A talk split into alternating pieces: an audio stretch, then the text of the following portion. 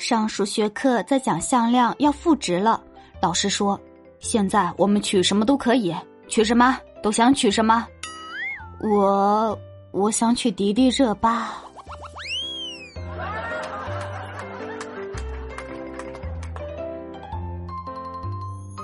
我回家坐公交车，是起点站还没有发车的时候呢。车上有一个小女孩哭着喊要妈妈，旁边的是她爸爸。那个女孩就是妈妈，妈妈。然后呢，她旁边的爸爸就哎哎，小女孩边哭边说：“ 你不是叫爸爸吗？” 哦，对哦，原来我叫爸爸，我忘了。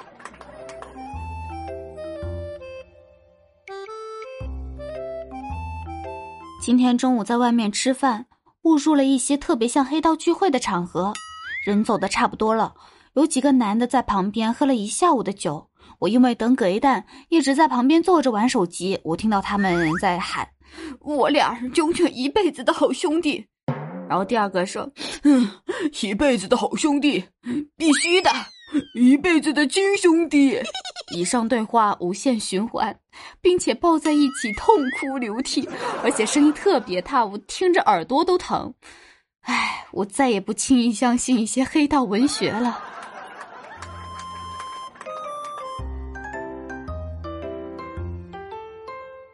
感情生活不顺，经济状况堪忧，心理健康很差。拿起手机开始磕 CP 的我，哈哈哈哈哈！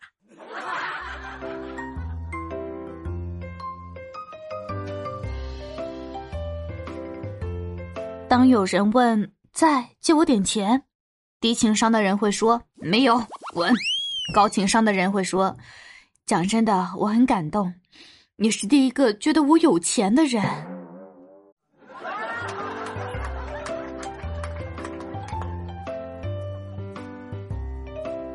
今天啊，我姐给我打电话抱怨，她说她一个朋友来家里做客，她呢把家里的一个毛绒娃娃送给人家女儿了，结果姐夫下班回来发脾气，说那个毛绒娃娃是他送给姐姐的礼物，倾注了感情，不应该乱送人。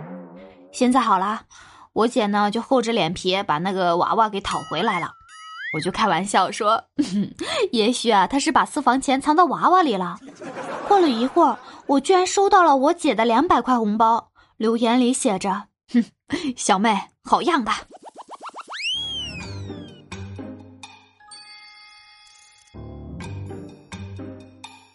葛一蛋今天去相亲，为了显摆一下，于是呢就去车行租了一辆宝马，开着车到了相亲地点，好不威风。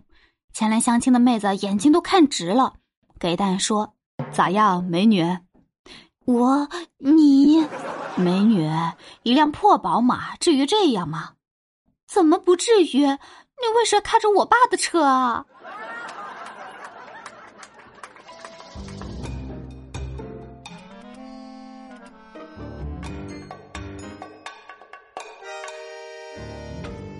给蛋认识一对夫妻。他们两个可能相处的也不太好，那个老婆呀，对她老公整天在家里闷着看电视、抽抽烟什么的，生活很是不满。有一天呢，老婆实在是忍不住了，就对她老公说：“我跟你讲一件事啊，野猪能活五十年，而家猪只能活五年；野狗能活二十年，家狗却只有八年的寿命。这说明生命在于运动。看看你，整天在家里趴着，跟乌龟一样。”她老公就反驳她说。呃，请问你知道乌龟能活多少年吗？顿时他老婆就不说话了。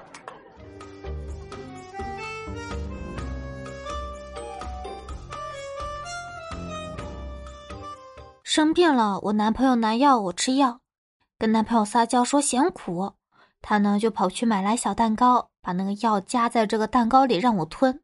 果不其然，比直接吃强多了。我表扬他：“你怎么那么聪明，想出这么好的办法？”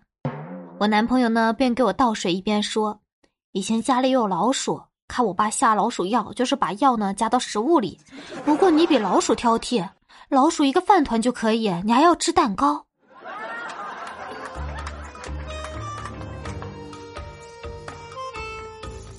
Hello，各位听众朋友们，你们好，我是主播盐酥肉饼。在本期节目的最后，我想邀请大家在九月十二号晚上九点的时候来到我的聊天室。那天呢，我们的一个聊天的主题是“男孩子怎么才不显娘”。啊，有时间的朋友们也可以过来一起捧一个人场来聊聊天、说说话、互动互动什么的，也可以加入我的粉丝群六八零四七七五九四。六八零四七七五九四，就是关注一下这个叫啥来着？这个 关注一下这个这个动态，呃，我说的没错吧？关注一下动态，就比如说要是开了的话，也可以分享到，会分享到群里面，通知通知大家的。有兴趣的小伙伴可以一起来哦。好啦，这期节目到这里就正式结束了，拜拜了各位，我们下期节目再见。